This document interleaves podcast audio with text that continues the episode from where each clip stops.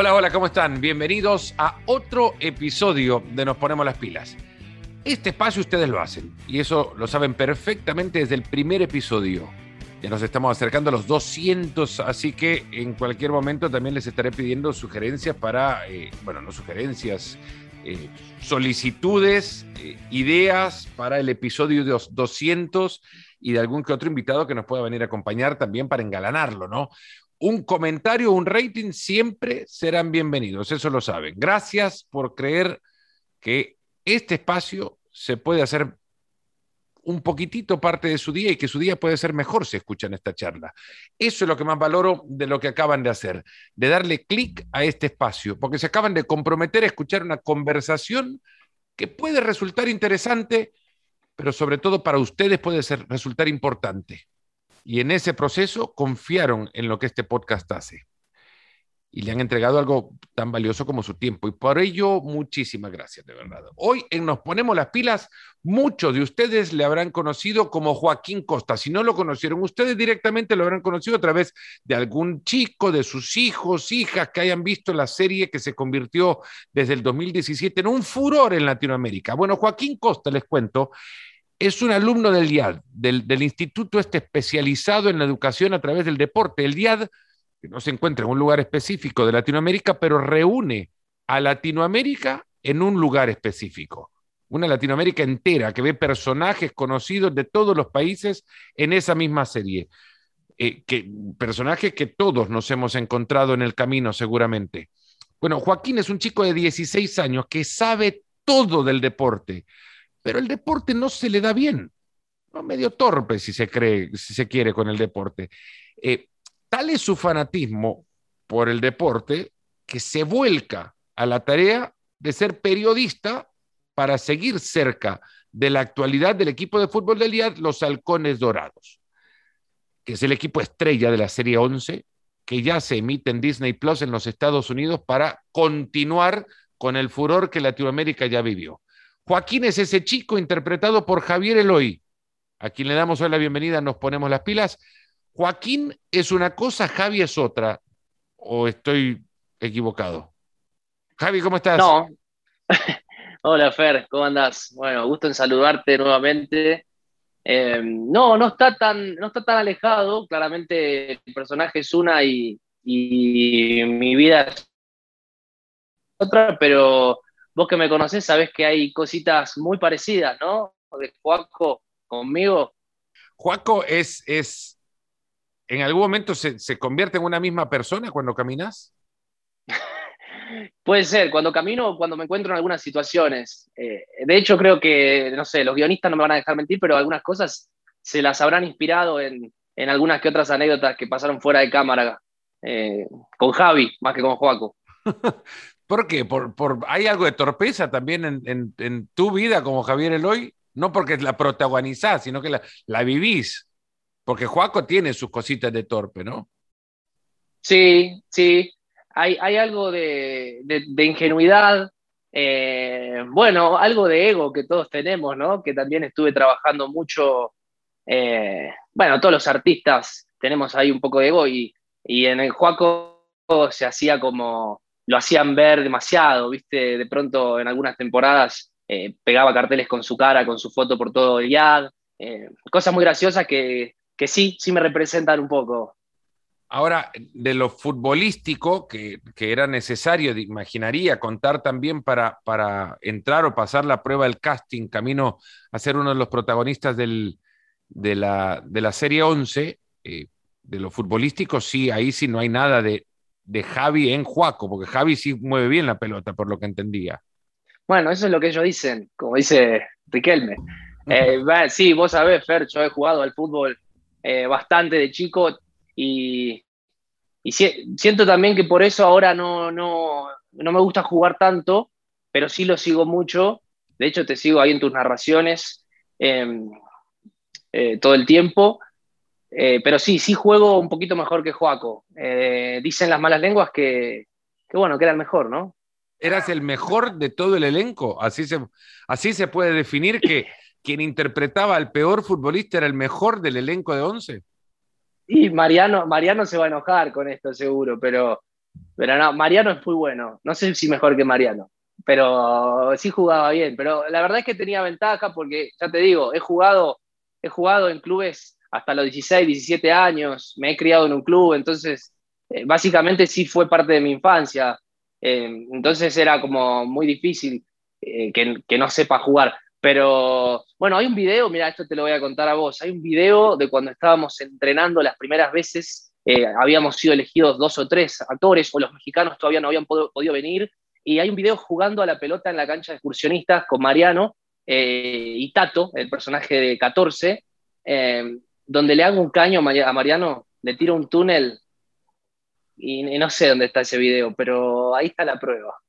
Sería maravilloso, sería encontrarlo y, decirle a Mariano que existe, porque como antes decías, los actores como todos tienen egos también.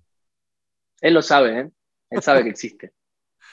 Hicieron una familia ya dentro de esta, de esta serie en la cual tuve la, la fortuna de poder participar en un par de episodios y es muy curioso que bueno, yo siento el efecto de, la participación cada tanto cuando algún amigo me escribe o me manda un mensaje, me dice, no sabía que también tenías dotes de actor, que un poco que sean grandes críticos de, cine, ni mucho menos, pero eh, se dan cuenta que aparecía en la serie, ¿no? Que estaba en la serie y, y, en ese par de capítulos dejé un poquitito de huella de lo que no se debe de hacer enfrente de una cámara cuando, cuando se graba una peli o una serie de tele. Pero eh, me doy cuenta de ese efecto, Javi. O sea, sé que la gente lo ve, porque muchas, muchas personas llegan a mí que aparecí en, como una, una pizca de sal en el océano y se dieron cuenta. Ahora, a ustedes también, a ustedes esto les ha cambiado la vida y no es una pregunta, sino quizá la pregunta va por cómo percibís que te cambió. Qué buena pregunta, Fer. Mira, antes que nada te digo que tu aparición en Once eh, fue todo un suceso. Eh. Desde, desde los, de los primeros días de grabación ya estábamos, por lo menos yo, que era mi primera experiencia tan grande en televisión, estaba como nervioso y viste, el director me decía, mira, cuando venga Palomo vamos a hacer esto. O sea, ya estaba como, como bueno, fue así que te llamaron de nuevo también para, para la segunda final. Eh, como decís vos, no es, no es una, la pregunta si nos cambió la vida, es cómo nos cambió la vida. En lo profesional, sin duda, nos abrió un panorama increíble de trabajo, eh, más, más que ahora está todo esto de las redes y, y Once creo que fue una plataforma que se supo adaptar muchísimo a las redes. De hecho, el año pasado que me vine a México, Mariano, el personaje de Gabo, y el Camilo, que, que también estoy de amigo con él, eh, nos fuimos a, a, la playa y justo fue cuando se estrenó Once en Disney Plus, fue el año pasado. Y, Fer, no te miento, eh, eh, no podíamos creer la, repercusión en redes. Nos mirábamos y mirábamos las historias, ¿viste? Y, decíamos, che, me la están viendo 50.000 personas. Éramos tres nenes, tres niños disfrutando de eso. Y después también me pasan cosas muy raras como ir a otro país y estar en el aeropuerto y, que me pidan eh, una foto o platicar. Para mí eso es de las cosas más lindas que me dejó que venga alguien. El otro día fui a un antro, un antro, viste, al cumpleaños de una amiga y vino el, el barman o uno de los chicos que trabajaba ahí. me dice, vos sos Joaquín, de once, no lo puedo creer. Digo, sí, sí, ¿qué haces acá? Y bueno, tengo una vida también, no sé qué. Digo, mira, si querés nos sacamos una foto. Yo la verdad eh, disfruto esos momentos y soy todo lo contrario a, a, enojarme y eso. Y me dice, no, no puedo sacar el teléfono, pero qué, qué placer haber coincidido con vos justo acá. Y bueno, esas cosas me gustan mucho, la verdad, te voy a ser honesto. Y como dijiste vos, formamos una familia que es muy difícil en los elencos generalmente por estas cosas que se dan, estos cruces. Y, hoy tengo hermanos, tengo hermanos, amigos que, los que puedo confiar y que todavía me sigo hablando. Y eso se notó, me parece, ¿eh? me parece que se notó. Esto, esto la, la posibilidad de armar una familia viene porque ustedes son al final una pieza cada uno de un rompecabezas ideado por, por los creadores del concepto detrás de Once, de tratar de cumplir con cada uno de los protagonistas con una, un personaje, como antes lo decía en la introducción, con el que nos podemos cruzar todos en cualquier parte de Latinoamérica. En consecuencia, parece más un complemento uno del otro y quizás hasta por esto mismo les hizo más fácil ser complementarios también fuera. Yo creo que es un poco, es un poco de las dos. Eh, es un poco mérito nuestro de que casualmente tuvimos suerte de, ser. Eh, generalmente en, todo el elenco de Once había gente muy buena onda, buena gente, buena leche. Y también fue un poco la visión, como decís, de los creadores de, de elegir ese tipo de personas. No sé qué habrá pesado más, si fue un mérito nuestro o de ellos, pero yo creo que fue en conjunto. El proyecto 11, por ser eh, lo que era, por, el mensaje que transmitía, pedía que haya eso, me parece, ¿no? Por fuera de cámara también. Eran muchas horas de rodaje, jugaban al fútbol los chicos, tenían que correr, eh, mucho desgaste. Y bueno, después, como, dije, tuvimos suerte de que justo esas cosas que pasan en la vida una o dos veces que, te encontrás, viste, con, gente y, te la quedás para toda la vida. Em, me parece que fue, un trabajo ahí en conjunto. Hay una, hay una, Javi, hay una eh, posibilidad quizás de encontrar un espacio como este, como antes decía, muy pocas veces. No una, sino, pero es muy pocas veces que se puede encontrar un espacio para, para hacer una familia del grupo con el que trabajas. La frecuencia con la que trabajaban también era brutal. Era una cuestión de, no parar por, por, varias semanas. Eran rodajes de, muy exigentes para ellos que jugaban, para todos que actuaban y para, para el equipo de producción. ¿Y eso no llegó a provocar también Ros? Mirá, es una buena pregunta. Eh, sí, sí, sí, sí, ha habido. Eh, entre compañeros yo no he presenciado, no he presenciado, pero sí había momentos donde por ahí eh, nosotros teníamos un, objetivo por fuera de cámara y, como decís vos, tanto desgaste con la producción por ahí, viste, era como no pateen la pelota o, esas cosas y, y, a veces se generaba, pero insisto y no es mentira, nos ha tocado también un, un equipo de producción que, entendió por ahí que estaba trabajando, yo no era tan, tan chico, pero sí había, había algunos que tenían 17, 19 años, entonces entendió que para muchos era un primer proyecto y nos acompañaron mucho. Digo la producción eh, estructural, eh, las cámaras, todo eso, ¿no? la gente, digamos, más artística de Disney. Eh, porque con ellos eran con los que teníamos el, desgaste este que mencionás de, de, estar todos los días. Pero no, ¿eh? no tanto, no hubo tanto roce, siempre hubo, siempre hubo que todos tiramos para el mismo lado, pero sí cuatro años, Fer, cuatro años. Mitad de 2015 yo hice mi primer casting y mitad de 2019 terminamos de grabar la, Eso iba, ¿cómo, fue tu, primer casting? ¿Ibas directamente para el personaje o, llegaste porque querían a alguien que supiera actuar y jugar al fútbol? Buscaban a alguien muy guapo para mi personaje. Ok, el día ese que no llegaste entonces, eligieron a otro. Cambiaron todo el guion.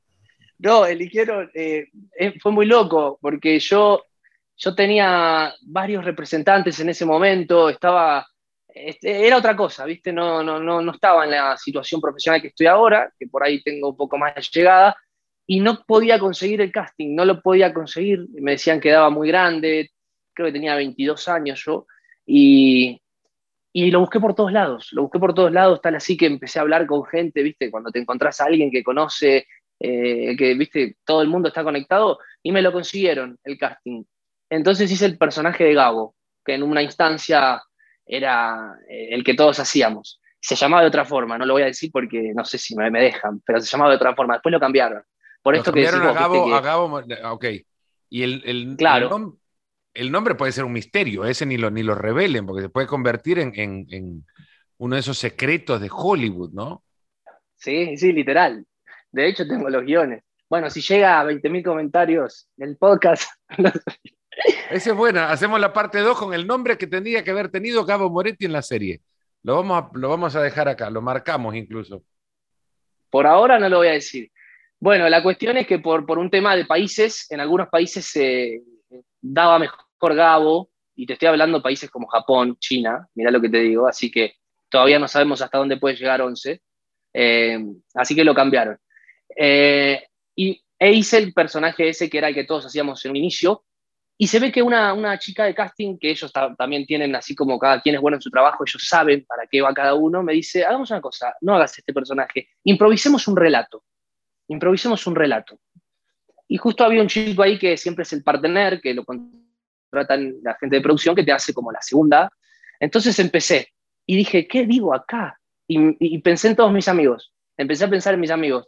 Eh, me los imaginé en una foto, viste, en un grupo y empecé. Agarra Fran por la derecha, se la tira para Laucha, Laucha, el zurdo en cara, abre la jugada para Samu, Samu que... Bueno, y así empecé. Y, y empecé a, nombrarlos a todos ellos. Bueno, estoy relatando adelante de tuyo, que sos una eminencia, te pido disculpas. a preguntar, Iba, ¿quién te inspira? Porque la verdad que a, todos nos inspira, creo que, en buena parte hay inspiración del relato apasionado y, encendido de, los medios argentinos, no quiero decir nada más televisión, argentino, bueno, sudamericano, ¿no? En, Chile podrán tener su, su propia inspiración, también Uruguay, pero bueno, ¿A vos quién te inspiró en ese momento como para decir, voy a aprender a relatar, a relatar fútbol porque eso es lo que tengo que hacer en la serie? Mirá, es buena esa. Yo te voy a decir que no le hice mucho caso, pero el director Sebastián Pivoto apenas tuvimos mucho tiempo de preparación, seis meses de preparación, entonces estábamos ya por ahí, por los canales, viste, por Nonstop, y hablábamos de cualquier cosa, tomamos café. Entonces, en un momento me, dice, a mí me gustaría que, que, sea un relator, pero que también tenga mucho humor y me nombró a Juan Pablo Barsky, pero la verdad no, eh, no, no, no, le hice mucho caso. El cariño que le tengo a Juan Pablo, el humor de Juan Pablo es, es como mi, mi, mi qué sé yo, mi, mi, posibilidad de, para pintar paredes. ¿En serio? ¿En serio? ¿Te parece que Juan Pablo tiene buen humor? No, es que no, por eso te digo, no le hice caso. Muy bien, no le hice caso. maravilloso. Hay cariño enorme a Juan Pablo. Y si escucha esto, me, si escucha esto, me va a encantar si le cae bien o mal lo que acabo de decir. Me va a encantar que lo haya escuchado nada más. Pero, pero digamos que no es la característica de Juan Pablo el humor.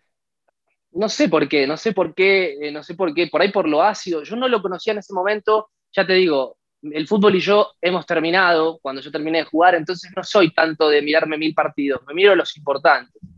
Eh, soy hincha de River y cada tanto lo, lo, sigo, pero no, no es que me miro, viste, cualquier partido. Entonces no lo tenía y no fui por ahí, por eso te digo, no fui por ahí.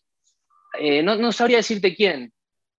Em, creo que hice el estereotipo, ¿no? Después lo fui perfeccionando. De todos modos, no querían un relator, querían como, como alguien que se pueda representar en un niño, ¿no? Que tenía, Joaquín tenía 15 años, tampoco algo solemne no, no servía. Joaquín tenía 15 años y, eh, lo enterraste o que, sigue existiendo. Y ahora soy el tío, soy el tío de Joaquín. Eh, vino el tío a hablar por él. Tal cual. Bueno, la cuestión es que así me, me, hicieron improvisar y, y, me les gustó mucho ese personaje y después me probaron para ese y seguí, creo que siempre estuve encasillado ahí. Y, bueno, lo hicimos crecer. Lo hicimos crecer entre todos. Javi, verlos a todos ahí adentro jugando al fútbol, sabiendo que vos jugaste bien al fútbol, en eso no, no era como, como si no le podemos romper un poco el guion a, a Joaquín, que entre y sorprenda a todos, nos deje boca abierto y les diga, no muchachos, lo mío es el micrófono, no quiero jugar, jueguen ustedes? Mirá, eh, te voy a contar un secreto, eh, lleno de secretos esta entrevista. El director, Sebastián Pivoto, era muy futbolero, hincha de San Lorenzo, y, me decía, no puedo creer, yo te quiero, quiero que hagas algo, que juegues. Bueno, de hecho entré a probarme como arquero, le fue muy mal a Joaquín, pero el director propuso para la segunda temporada que Joaquín tenga un hermano gemelo y que sea increíblemente bueno jugando a la pelota. Entonces que se genere esa, rivalidad que lo molestaba, que vos no sabes jugar, que yo sí, obviamente el personaje de gemelo creo que lo hubiese hecho yo, me parece que estaba, estaba ideado así, pero bueno, después no prosperó, no prosperó, pero el director también por, un desafío para él de hacer, digo, hacer eh, dos gemelos en la misma escena, él lo había hecho ya, tiene mucha experiencia, pero para mí hubiese estado increíble, al final no se dio. Y después sí, me, daban ganas de jugar, más que nada, ¿sabes por qué? Eh, porque los chicos pasaban más tiempo juntos, ¿viste? Estaban ahí todo el día eh, jugando al fútbol, yo por ahí estaba en el estudio grabando cosas más de, otra cosa, entonces sí, como nos llevábamos tan bien, eh, había parte de mí que decía, quiero ser parte del, de este lío, de estar ahí tomando mate, pero después entendí que, bueno, que mi personaje iba por otro lado y también me, pusieron un montón de mimos al alma, como grabar con vos, grabar con eh, Pablo Esteco, que es otro periodista. Entonces, bueno, también me iba, me iba gustando mi parte. Sí, lo, grabar conmigo seguro te habrán, te habrán dado muchísimas ganas de irte a Hollywood, por ejemplo. Me pagaron más para grabar con vos, porque digo, era, era, era tan complicado que, que pedí un aumento. Mi respeto para usted. A mí me, me daban cuatro, cuatro líneas, ni siquiera un párrafo, cuatro líneas, y era imposible tirarlas todas juntas al mismo tiempo. ¿Y qué es lo que quieren que diga? ¿Qué es lo que quieren que haga? Tremendo, ¿eh? es una tensión importante porque después vos crees que lo has hecho bien y alguien viene y te dice, no, no, hagámoslo de otra manera y ya, como que lo agarrás personal, ¿no? Esa, era mi, esa era mi sensación desde adentro. Me decía, no, pon, un gesto. ¿Te pasó eso? Pone un gesto un poco más alegre, más simpático. Le decía, estoy poniendo en mi cara más amable que se puede encontrar, pensaba. Pero es, es aterrador el actuar, el actuar, el, el sí, incluso cuando estaba haciendo de, vos mismo. No es que estaba actuando yo de alguien más, yo estaba actuando de Fernando Palomo y me costaba un montón. Eh, es verdad, y es verdad. Y aparte me acuerdo que fue, estábamos en una cabina, ¿te acordás? Estábamos muy arriba, estábamos como en, una escalera, en, una, en unas butacas, arriba en una cabina especial que nos habían hecho, y estaba lleno, me acuerdo, estaba lleno de gente, me acuerdo teníamos un handy, un walkie-talkie, donde nos daban las indicaciones por ahí, porque estaban tan lejos, ¿te acordás? El director estaba en una carpa eh, al otro lado de la cancha. Sí, te lo tomás personal. Ya te digo, eh, ser actor es complicado, es un trabajo mental cuasi de tenista, ¿viste? De, que estás solo ahí y, sos vos contra tus pensamientos. Y como decís vos, todo lo que te dicen, si, si te agarra en un mal día, te lo tomás personal y, y lo que pasa, yo lo que hago ahí es poner en juego la escena. Todo el tiempo para mí está en juego la escena. Si yo me engancho en, la, en esto que decís vos, de que tomarlo personal o de, ah, me dijo esto. Se arruina la escena. La escena, porque el único. Se arruina y perdés vos, ¿viste? Porque mañana el técnico que está ahí con el micrófono, por más que te dé una mano y todo, em, se va a tomar café como cualquier otro día. Entonces, para mí es un trabajo tremendo mental. Yo me acuerdo que lo hiciste súper bien, Fer. a eso quería llegar. Javi, ahora te has dado cuenta que, aunque es cierto, hay, actores protagónicos de una serie que está alrededor de un equipo de fútbol, de chicos de un colegio, que puede pasar en cualquier parte de Latinoamérica, vos representás a muchos más chicos que pasan por ese sueño de ser futbolista que el que quizás puedan llegar a representar los, los protagonistas de la serie, ¿no? Mariano, por ejemplo el chico que juega bien al fútbol y que es el mejor de su equipo, en, un grupo, en un universo de un colegio, buenos, buenos, buenos, hay tres, cuatro chicos, ¿no? Pero que sueñan y saben mucho de deporte, como Juaco, hay decenas. Entonces creo que la representación de tu personaje en la sociedad es más amplia. Y quizás vos conocés también mucho más a estos chicos que, que son fanáticos, hinchas del deporte, que conocen todo, pero que no le pueden pegar ni con la punta la pelota. Y más ahora con esto de, las redes, ¿no? Que digo, Joaco es un personaje que no puede jugar al fútbol y se arma un canal de YouTube o, se arma un canal de, streaming y, hoy en día me parece que eso está full. Eh, eh, es verdad eso, Fer, y te digo, me llega mucho en los comentarios. Eh, no lo había pensado así. Claramente todos, todos Gabo, Lorenzo, Ricky, Dede, bueno, eh, como decís vos, el sueño de, ser futbolista, pero bueno, ¿qué pasa con el que no?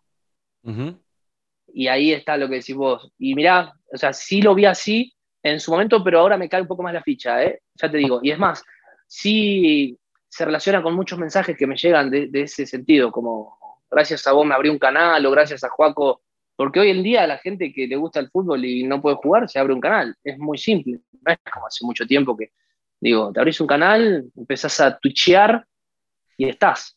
Sí. Eh, estás en lo correcto, Fernando. Eh, muchas gracias, Javi. Eh, es, muy difícil llegar al fútbol grande y sin embargo vos creo que le, le abrís un panorama a un montón de chicos y chicas también a, las que, a los que a la hora de, encontrar cómo permanecer vinculado al deporte, el camino más fácil y quizás hasta más divertido también es permanecer cerca de los deportistas y abrir una vía de comunicación, quizás hasta, hasta una idea que muchos podrían llegar a explotar en sus distintos colegios, ¿no? Abrir un, espacio de comunicación para que aquellos aficionados al juego, que no están en el equipo porque hay espacio limitado, eh, descarguen sus pasiones. A mí me parece el personaje de Juaco, me parece brillante, quizás porque me identifico mucho más con ese personaje también, no solo porque hace lo que yo hago, sino porque me, habría encantado que existiesen los medios en mi época para hacerlo yo en esa época. Lo hubieses hecho, ¿no? Sí, sí, te, veo muy, eh, muy independiente, ¿no, Fer? Me habría gustado muchísimo que en el colegio existiera un medio en el cual yo podría volcar mi pasión por el deporte en ese momento, que igual lo practicaba y no era malo, pero me, parecía que me habría encantado que hubiese periodistas cubriéndome el, lo poco que hacía yo de deporte, ¿me entendés? Y salir en el, periódico del colegio y, claro. y, dar entrevistas a esa edad, ¿me entendés? Es como que te sentís un poquitito grande. Jugar, de, jugar a cosas que hacen los grandes, que creo que es lo que hace Juaco. Sí, totalmente, sí, sí. Y yo te digo la verdad, mientras lo grababa, es complicado verlo así porque es demasiada información, que con el tiempo uno va aprendiendo profesionalmente a, verla también en el guion cuando te llega. En ese momento no lo veía así, pero cuando fue tomando forma la serie y hoy mirando las tres temporadas, es verdad. Básicamente al tipo se le privó de, estar relacionado con el deporte. Hay muchas escenas también donde lo echan del vestuario, literal. Y, el vestuario sagrado. A cierto punto, como dijo, bueno, no vamos los periodistas ahí. no, los periodistas no podemos entrar al vestuario de fútbol, por lo menos no podemos entrar. Hay otro deporte que sí permiten el acceso de, los periodistas al vestuario y de cámaras y micrófonos, pero el fútbol está eh, como encasillado o detenido quizás en una época en la que también por lo mismo se puede estar alejando del, de la gente, ¿no? Y la gente empezará a buscar aquellos que le acerquen más a, a, los protagonistas. Están los protagonistas que se acercan solos a través de sus, de sus redes, ¿no? Pero institucionalmente el fútbol o aquel fútbol que no quiera abrirse a, todas las plataformas que le permitan cercanía con su público, estará dando pasos para atrás o, por lo menos no estará avanzando en el camino, me parece que están siguiendo ya los, los medios de comunicación, que no tienen que ser los tradicionales, puede ser, y lo digo en serio, puede ser un Juaco Sports de, la vida, ¿no? Y, me parece que eso pasa en todos los rubros, Fer. Digo, la gente ahora también, nosotros somos actores, pero antes también era como, ah, no, no quiero fotos, no quiero nada, y hoy en día todos quieren saber qué se está grabando, cuándo se está grabando. El hermetismo ya no, no, funciona mucho, me parece, ¿no? Todos quieren saber de nuestra vida. A mí eh, lo, trato de llevar también, digo, hay cosas que no me gusta mucho mostrar, pero, pero hay que. Javi, ¿cómo, qué, sigue después de 11, después del, impacto que ha provocado en, la carrera de todos ustedes el, entrar en una serie que ha sido tan exitosa en Latinoamérica, que ahora eh, ha estrenado recientemente en Disney Plus en los Estados Unidos. ¿Qué, ¿Qué, sigue después de ello? Mirá, ¿qué sigue? Yo creo que 11 inevitablemente sigue, porque cada vez, como, como hablamos recién, cada vez pasan cosas nuevas, se estrenan en Estados Unidos eh, o, se estrenan en otra plataforma y llegan los mensajes más que antes. Pero sí está buena la pregunta porque es que sigue. Eh, en mi caso, sigo actuando, voy a grabar una película acá en México con, actrices, eh, celebridades de acá, digamos, em, que, no conocía y me tocó conocer, lo cual es bueno, me gusta mucho entrar en el cine, había hecho algunas cosas, pero esto es un poco más, más grande, más comercial. Y por otra parte, estoy, no sé si me has visto en, algún, alguna campaña publicitaria, a mí me gusta mucho eh, todo ese rubro, eh, y, estoy haciendo mucho de eso. Digo, también es complicado, es complicado, son proyectos que no se le da a, todos los artistas, ¿no? Proyecto tan grande. Estoy muy agradecido haberlo transitado, haberme topado con una experiencia así tan grande. Y, y sí es, es eh, es un trabajo muy, muy intenso ver cómo se encara lo que sigue. Porque porque te deja, te deja ahí como mirando las estrellas, ¿no? Como, como cuatro años en, una empresa tan grande, con tanta exposición. Así que estoy tratando de, tener bien los pies en la tierra ¿viste? Y, y, tratar de sentir de nuevo esa emoción que sentía cuando empecé hace algunos años. Así que estoy buscando eso y me parece que México me lo está dando. Así que estoy, contento con eso. Eh, por lo pronto esto de la peli está, está cool. Seguramente sea para el año que viene, así que no puedo hablar mucho sobre la temática porque es el año que viene el estreno. Así. Avisanos nada más cuando está para ir a verla también, ¿no? Javi, eh, yo por ejemplo como relator, periodista deportivo, digo, a mí lo que me encanta es, eh, bueno, dos o tres eventos, ¿no? Estar en la ceremonia inaugural de unos Juegos Olímpicos porque me, me permite estudiar la cultura del país y contar las historias de las 200 delegaciones que marchan. Para mí es un reto maravilloso que te lleva meses de preparación y se termina en dos horas. Eh, o relatar una final de 100 metros en unos Juegos Olímpicos o un campeonato mundial, porque eso es algo por lo que te preparas también meses y se termina en 10 segundos. Eh, y sin embargo, tenés que prepararte para todos los escenarios. Digo, desde mi posición, relatar el partido perfecto que no se me da porque puedo estar bien preparado y relatar muy bien un partido, contar todas las historias, y el partido no resulta ser muy bueno o no estar preparado para todas las historias que te cuenta el mejor partido que, puede, que puede haber, ¿no? El partido perfecto todavía no ha llegado. ¿Cuál es tu escena o tu, tu rol que como actor mirás y decís, esto es lo que sueño? A mí me gustaría, a mí me gusta, me gusta mucho la música, vos sabés, ¿no? pero últimamente estoy muy conectado con, mi ser actor. Estoy muy conectado internamente. Eh, no te diría un personaje específico, pero sí me encantaría, me encantaría de pronto hacer una película y, y que la gente que está mirando en la sala se emocione. Me encantaría eso, me encantaría ver cómo, atravieso las emociones de la gente. Y siento que, quizás, bueno, no sé, vos dirás o la gente dirá, eh, lo he hecho, pero me estoy preparando para hacerlo bien intenso. Estoy esperando, bueno, eso es eso que decís del partido perfecto no ha llegado, no sé qué. Eh, está bueno pensar que lo perfecto no ha llegado aún, siempre, ¿no? Para, para ir atrás de. Pero sí me encantaría hacer una, película con un contenido emocional bien fuerte y, tener que trabajarlo bien, bien a fondo y, de pronto que la gente esté en el cine y, se ponga a llorar mirando una escena mía, pues eso para mí sería increíble. Mm. Eh, Atravesar con una historia, ¿no? Trasladar una historia a través de tu, de tu personaje.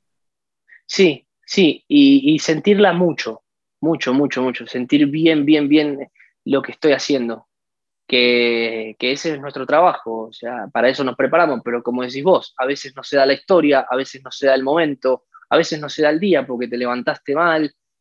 Bueno, eh, me gustaría de pronto eso, me gustaría ni siquiera ganar un premio porque eso ya es como más, viste, es eh, más relativo, pero me gustaría, me ha pasado hace poco que vino un director y me mostró una película con el cual vamos a hacer un piloto y, falta para eso, pero me mostró una película que ahora se está estrenando en algunos festivales y el tipo, eh, el actor en un momento, viste, traspasa de una manera que dije, ah, quiero hacer algo así.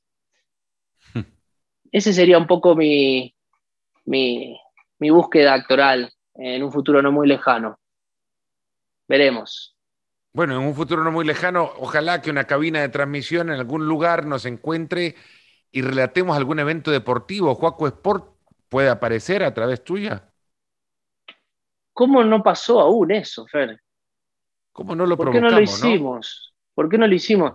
Yo creo que sería un evento tremendo, tremendo para los fans de Once, que de pronto relatemos un partido que ellos puedan también eh, ver, digamos, conocer a los jugadores y todo eso, un partido en la vida real, eh, que hagamos dupla ahí. Sería maravilloso. Yo creo que quien ha llegado hasta acá y tiene la posibilidad de hacerlo realidad, ahora mismo está agarrando una libreta y viendo cómo se pone en contacto con vos para, para, revivir a Juaco Sport y juntarnos en alguna cancha, en alguna cabina de algún estadio o enfrente de algún monitor y empezar a contar historias del, del, deporte, vos con la relación con los chicos y yo con la relación que tengo con los grandes que alguna vez fueron chicos también y que, y que desde hace rato les vengo hablando.